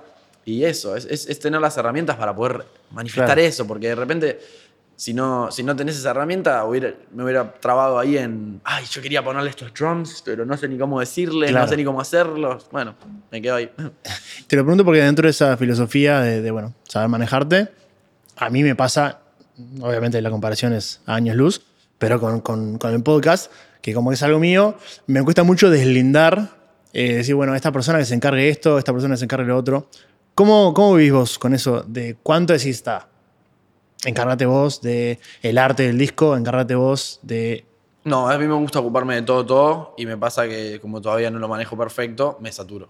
Entonces, no sé, por ejemplo, ahora la semana pasada estaba con, cargado de miles de cosas que estaba todo bien, entonces estaba todo andando, pero después me peleé con un amigo y me rebalsó el vaso, estaba tipo, Claro. ok, era lo último que necesitaba, pelearme con un amigo, se me está pasando todo esto en la cabeza y, y, y es eso, eh, tuve, tuve ahí un clic en lo que, que es lo que me pasa eventualmente cuando me quiero manejar todo solo, que digo, no, bueno, a partir de ahora, tal, tal, tal cosa, las voy a delegar y las voy a delegar, o sea, se las doy y que se ocupen, ¿entendés?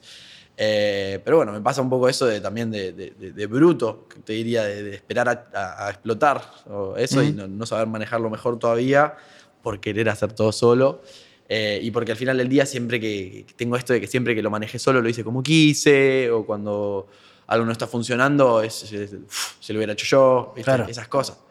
Eh, pero es eso, aprender a, a soltar un poco, realmente. ¿Cómo está armado tu equipo ahora? O sea, ¿Cómo funciona? ¿En quién deslindás qué tarea? Eh, estoy con un manager eh, que él tiene todo el equipo de lo que es eh, más gente trabajando para, para lo que es el proyecto. Eh, él mismo tiene su propia discográfica en la que estoy firmado, tipo no estoy con, una, con Warner, una gigante, Sony, esas, etc. estoy con, en particular con la que es, es de mi manager. Y, y eh, después tengo, bueno, justamente el equipo de trabajo de la discográfica y demás, pero son como son como las herramientas que necesito yo para poder estar mandando mi música, que gire, que sigan viniendo proyectos, que siga creciendo, que sigan habiendo- encontrando oportunidades y eso. Entonces es como que yo, como pulpo, me agrando y digo, ok, sumemos esto, que traen más. Eh, pero al final del día soy yo el que está mandándoles la música, mandándoles Sí, sí, la, claro. la portada, mandándoles todo, dirigiendo por donde quiero que lo hagamos.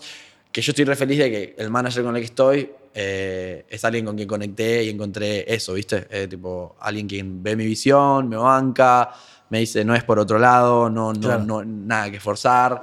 Eh, y como la discográfica es la de él, acompaña, no es que tenga una label diciéndome danos un tema, saca este estilo, nada, están acompañándome y buscan el crecimiento, estamos apuntando a, a hacer algo duradero, eh, no nos estamos apurando. Y después acá en el día a día eh, tengo a, a un asistente, Fede, que está por ahí, eh, y, y también tipo un buen círculo humano, por así decirlo, que, bueno, y no me quiero olvidar en realidad ya como, como tal de el IPI, que es un poco de todo en el proyecto, es guitarrista, es el director de la banda, compositor conmigo y a raíz de eso me acompaña con todo, pues si compusimos la música juntos, salimos a, a todo lo que sí, a, a terminarlo bien, ¿viste? Claro. Eh, y después lo que te decía es un círculo humano bien, bien, bien cuidado, que ya te dije, cuidar a, a quien dejo que se me acerque, entre mi hermano, mi vieja, mis mejores amigos y no mucho más, ¿viste? Es difícil encontrar gente con tu misma visión también, ¿no? Claro, claro, por eso insisto en no forzarlo, yo no fui atrás de nadie y, y eso creo que es lo que me dio pie a, a- a, poder encontrar la gente correcta, que me banca, que quiere venir y sumarse a lo mío y que les es lo mismo que la- las chicas al final del día, ¿viste? les gusto por cómo soy. ¿viste? Claro. Tipo, no, Todo se conecta. Claro, no es tipo, no, tenés este- esta, esta- esta cara, podés estar haciendo música de, de este estilo y que pegue, o tenés, haces esta música, mejor pongámoste esto en la cara que vamos a hacerte pegar, ¿entendés? Lo mismo. Eh, pero no, no, por suerte estoy con mucha gente que, que- y le voy a tirar un shout out al manager que es Walter Colm, que es tremendo capo, y que, que nada, estamos viendo eso, de hacerlo duradero, aportar para adelante, hacer algo no sé si la palabra es nuevo, pero bien real y bien, bien sólido. Nada, nada volátil, que desaparezca, que lo vieron pasar. No, queremos hacer unos pasos grandes y que se noten. Ah, Bueno. Che, eh, bueno, generalmente a los invitados les pregunto qué están escuchando. Eh, hablamos un poco de tus influencias, y, pero quiero saber, eh, ¿tenés Spotify en el celular? Te voy a decir, ¿puedo abrirlo? Sí, claro. Chequear. Eh, las últimas que pusiste el corazón, las últimas que buscaste. No se vale hacer trampa para que quede. Eh, Para que quede mejor. obvio. No, no, no. Cero. Eh, te digo artistas, te digo la canción. Es que bueno, vas a ver que es un. O querés verlo vos mismo, no, No, sé. contá, contá vos. Eh, arriba de todo estoy yo, obvio. Ah, pues me estoy chequeando todo el tiempo a ver qué está pasando. Ah, y que, que esté lindo. Está bien, mi- mi- mi- uno tiene que ser su mejor fan. Eh, no, bueno, pero después son realmente lo que está pasando por mi cabeza ahora, pero son extremos o, o al mismo tiempo no, porque lo emocional se mantiene, ¿viste? Pero estoy escuchando afuera de Kid Laroi mucho. eh, él es alguien que está haciendo lo más chart de afuera, ¿viste? Está, está- está ahí, no Sí, sé sí, cómo decirlo. Eh, Cerati. Bueno, por nada, que Kid Laroi en realidad era como el protegido de Juice WRLD. Sí, sí, algo así, algo así, de la label y demás. Y bueno, Cerati, estuve escuchando, que es esto que te digo, de volver a, a escuchar canciones y álbums que de chico los escuchaba así y decía, fue, ¿qué me quiere decir? Y ahora estoy, uh, esto quería decir, ¿viste? Distintos, distintos, distintas secuencias. Eh, y después eso, 30 Seconds to Mars, Choose World, Machine Gun Kelly, Post Malone, Lil Uzi Vert, Ian Dior, Imagine Dragons. eh, un poco de Bon Jovi, Bien, que, que me hace, me, me hace curtir, ¿viste? Porque me agarra él cada tanto y me dice, no, pará, pará. Y pone bandas que o a él le parecen épicas y no conoce nadie, o bandas así, temas legendarios que, que dice, amigo, nutrámonos de esto, ¿viste? Claro. Es alguien que, que tiene como 10 años más, bueno, me lo hice mierda. Tiene como 7 años más que yo. eh, y lo único que quiero decir es que ya viene tocando desde antes, Sí, viene manteniendo y creciendo y curtiendo rock desde antes. Entonces está buenísimo toda la data que, que él me comparte y cómo me, me, me vuelve a llevar para ese lado, ¿viste? Y, y- y también mirar un poco para, para donde tenemos que estar mirando, porque, claro, sí, sí. porque está pasando de todo y es eso, es a dónde estás mirando. Claro. ¿Y YouTube? ¿Metés mucho? Eh, sí, YouTube meto mucho. eh, Lo conecto en realidad porque hablamos fuera de cámara de Joe no- Rogan. Claro, y no solo Eh, música, parece. Sí, sí, sí. Sí, sí, mucho, mucho. Ah, ¿viste? sí, la verdad que sí, YouTube es lo que más consumo, te diría. ¿Y qué, qué, qué miras? ¿Tenés algún canal que sigas? Eh, bueno, Roban ahora no te voy a decir porque, bueno, los clips los sigo mirando. o no sé si está en Spotify? Más que nada miro los clips, pero por eso, porque eh, se me hace menos natural y meterme en Spotify a ver qué salió. Eh, pero sí, data de podcast, data de, de- de todo esto de autoayuda o eso, no sé cómo llamarlo, de, de- de salud mental y cosas así que también trato. Mucha música, muchos videos, mucho, mucho de ese lado. Eh, ahora como estoy filtrando un poco de, de- de- de esos videos que tienen de todo, ¿viste? O conjunto de todo lo que está pasando, pues no quiero... Es esto que loco. decía, de que no quiero estar al tanto de qué está pasando. Como mucho, meto un gaspi para aflojar. Para aflojar, pero te deja medio. No, te deja retraumado, pero es exactamente eso, ¿viste? Es un shock de, de internet. Sí, sí, sí. Eh, pero, pero eso, eso. Y, y después, no sé, también miraba mucho Casey Neistat en su momento, ¿entendés? O sea, re, re, re YouTube yo y estar todos los días ahí, salió de vuelta, pum, y meterme. Y también un poco me pasaba eso con los blogs, de querer, querer bloguear y querer, Claro. querer estar, tener mi canal de YouTube por fuera de la música y todo eso, porque desde chico yo, yo, yo flasheaba que, que quería estar ahí, ¿viste? Y quería tener mi, mi mundito. También Claro. desde pendejo miraba mucho eh, los estudios setups, los setups de, de- de gaming y de esas cosas, miraba muchísimo. Ahora, bueno, también me copa mirar los de, los de música, los estudios de música. Eh, estoy intentando pensar qué más. Qué más De los podcasts que mencionaste, ¿hay alguno que. O sea, que dijiste estabas, que escuchás podcast? ¿Hay alguno puntual? Eh, Además de este. Roban arriba de todo. Este, el capítulo ya los tengo fumados. Y hay uno que se llama eh, Huberman con H. Huberman, no sé si es Huberman Podcast o algo así. eh, es tipo un científico o algo así, un profesor de Harvard o algo así, que mismo formato que Rogan, eh, pero hablar solo muchas veces, ¿viste? Y, y hablar solo él sobre, sobre tópicos y Claro. explicando y explicando de cómo maneja, por qué funciona así el cuerpo humano, Ah. eh, por qué funciona así el, el cerebro, qué, qué cosas de comida, ¿viste? Un poco más de- para seguir eh, estudiando, ¿viste? Sí, a, mí, sí. a mí me gusta eso, estar aprendiendo Claro. todo el tiempo un poquito más y, y creer que me estoy yendo a dormir un poquito más. No sé si inteligente, no es inteligente la palabra, pero un poquito más. Con más data que ayer. Con más data que ayer, un poquito más Un cerca. poco de- mejor. Sí, sí, sí, sí. Sí, a veces también el inocente y el que tiene menos data es el, el que está mejor, ¿no? A veces te enterás enterando de todo y como, oh, mucha data para mí. Pero bueno, depende de cada uno. Eh, cómo lo va manejando y, y también ir aflojando y tomándotelo tranquilo, no explotarte el cerebro. Che, bueno, para ir cerrando. Y tengo uno más, perdón. Sí. El, el actor, ¿Cuál? que también tiene unas. eh, tiene unas. Tiene, tiene varios capítulos con Rogan.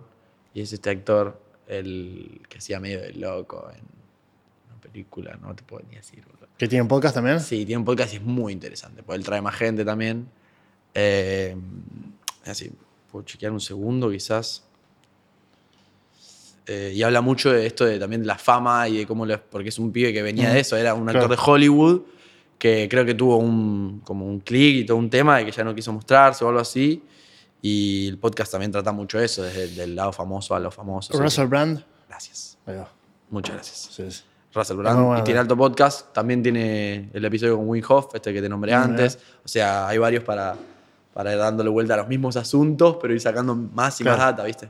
O conocer más a las Y- personas. Y, él pone clipsitos de cosas puntuales que en YouTube que está, está muy Exacto. bueno. Sí, sí, Está sí. bueno. Bueno, para ir cerrando, tengo un par de preguntas puntuales para hacerte. Eh, bueno, la primera es: ¿qué te costó cambiar tuyo en toda tu vida? ¿Qué me costó cambiar? Eh, a ver. Eh, ser más auténtico. Aunque, aunque no parezca, al menos es lo que tengo hoy en la cabeza, que es lo que me está costando un poco. O no lo que me está costando, pues recién ahora como que. No, no estoy recién en el paso uno del proceso. Ya estoy en- un poco más avanzado y el paso uno era notar qué era lo que me estaba pasando y era algo que podía mejorar y era que no estaba siendo muy auténtico. Tipo, me estaban pasando cosas y no las estaba diciendo y estoy con cierta gente y no, no, no- quizás no quería estar ahí o con cierta gente o eso de, con ser auténtico me refiero a, a no guardarte las cosas que tenés para decir y vivir siempre fiel a, a- lo que te esté pasando, ¿viste? Y no, no por miedo al conflicto callarte o dejar que pasen cosas, por miedo a, al conflicto o a o por no meterte en el conflicto. A veces Claro. te tenés que meter en el conflicto y decir, guacho, para mí las cosas son así, asá, y quiero que salgan así, asá. Y bueno, eso, eso me costó bastante de chico. eh, ser cada vez, cada vez menos inseguro, más seguro. eh, un poco eso. Eh, si tuvieras como que resumir qué fue lo que pensás que te hizo tener éxito, ¿qué sería? Sincronicidad. Como todo. Eso, más una. O sea, el esfuerzo que dejo desde siempre, que, que- que puse en, en esto. O sea, ese esfuerzo y sincronicidad, no sé si decir talento. Porque hasta acá no me trajo mi talento, no sé, por cantar, ¿entendés? Porque hasta acá, como te digo, me trajo este camino de estar mirando a los pibes rapeando, ir atrás, terminar conociéndolos, seguir, no parar, empezar a hacer mi música, volver. Y, y es un poco eso. Sincronicidad que. Timing. Sí, sí, que esté todo justo el momento correcto y las cosas tienen que pasar por algo. Es, es un poco mi misión, creo yo. Claro. Es un poco realmente mi misión. Como también la gente que la queda, creo que es. tipo, su misión era hacer todo lo que hicieron. Y quedarla en cierto momento. ¿Qué te hace feliz? ¿Qué me hace feliz? Eh, separo la felicidad de estar contento. Bueno, si querés No, definir cada una. Empiezo por ahí. Empiezo por ahí. Sí, por eso- o, por eso digo, o definamos eh, qué sería estar Se- contento y se- feliz. Separo estar, estar contento de estar feliz porque puedo estar triste pero estar contento. O sea, ¿Cómo sería eso? eh, no sé, se, se- se- murió alguien quizás o algo así que, que me puede tener triste o al revés, tipo para no irme a ese extremo. eh, cosas del día a día que me pueden tener triste, no sé, tipo cosas me la bajan, uh, me quería comprar esta campera, no está, uh, me la baja. Estoy triste, ponele, ¿entendés? Pero tipo, al final del día sé que está todo bien, estoy con salud, mi familia está todo bien. Eh, esas cosas que me vuelven a saber que estoy contento y mantener una vibra como, como que mi vibra neutral es estar contento, ¿entendés? Mi piso es estar, tipo, estoy contento. Me ves mal, estoy llorando, lo demás, tipo, charlemos a ver si en realidad llegué a no estar contento. Eh, pero y lo- que decía era que se, se murió un familiar o algo así, era porque por razones naturales, viste, termino entendiendo que cuando es natural es natural. Mm. Si se pasó algo triste, resarpado, es otra cosa. Pero me refiero a estar contento igual, pase lo que pase, que esté pasando en el día a día y separo eso de la felicidad y qué me hace feliz. Y ya depende de varias cosas, estar con mis amigos, componer, eh, lograr, eh, crear, inventar. eh, esas cosas me hacen feliz. Y relajar, disfrutar, frenar a veces, eh, así como avanzar a pasos agigantados también. Eh, pero por eso, por eso también lo separo, para saber que contento estoy, aunque estas cosas no estén pasando, ¿entendés? Tipo, estoy contento. Y la felicidad quizás es más salir a ver con qué me encuentro y si algo me la subió, eh, repiola. Si algo me la bajó, uh, más o menos. Pero al final del día estamos bien. Y bueno, conectando, ¿qué te pone triste? ¿Qué me pone triste? Eh, ¿Qué me pone triste? Me pone triste que. Que no sé, que estemos tan enfocados en cosas que no hay que enfocarnos.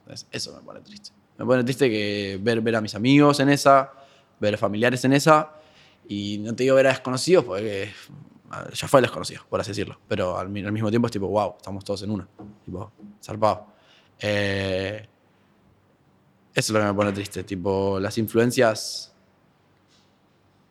que, que- nos llevan a desconectarnos y no prestar atención, en vez de las que, por lo contrario, las que me ponen feliz son esas cosas y secuencias o data que nos hace interiorizarnos más, conocernos más, llegar a, lugares más grandes o espaciosos en el cerebro donde hay más lugar, ¿viste? Eh, y lo que me pone triste es eso, todo lo que te saca de eso y ver cómo a los otros también lo, sac- lo saca de... Pero no desde el lado de que no, no me pasa a mí, ¿viste? Desde el lado de tipo, wow, estamos medio en una, ok. Hay todas estas secuencias que en el día a día nos van alejando un poquito más de nuestro centro espiritual, ¿entendés? O nuestro... ¿Qué serían esas cosas, por ejemplo? Desde las noticias, eh, prendes las noticias y todo es malo y, y eso a, no sé, también hasta prestarle atención a los números y entender que tipo el, el artista que, que- que- que más números tiene es el más feliz. Eso no tiene, no, ¿entendés? O sea, no tiene nada que ver. Entonces, que es el más exitoso, pero puede ser el más exitoso, el más triste. Entonces, ¿por qué estamos felices por su éxito? Claro. ¿Entendés? O sea, hay que, hay que, hay que recapacitar un poco esas cosas que, que quizás ya estamos muy. Nos lleva a la ola. Nos lleva a la ola, vamos para allá, vamos para acá y, y no nos damos cuenta que no estamos prestando más atención en conocernos más y en encontrar la data que, que nos haría más bien. ¿Más bien? Claro. Eh, de tu profesión, ¿qué es lo mejor? de mi profesión, ¿qué es lo mejor? Y creo que el, momento del escenario, o sea, el ciclo de, la música, te digo yo. Yo le digo el ciclo porque es desde que la componés hasta que la presentás, hasta que la llevas al escenario, escuchás cómo cantan, están ahí cantando tus letras.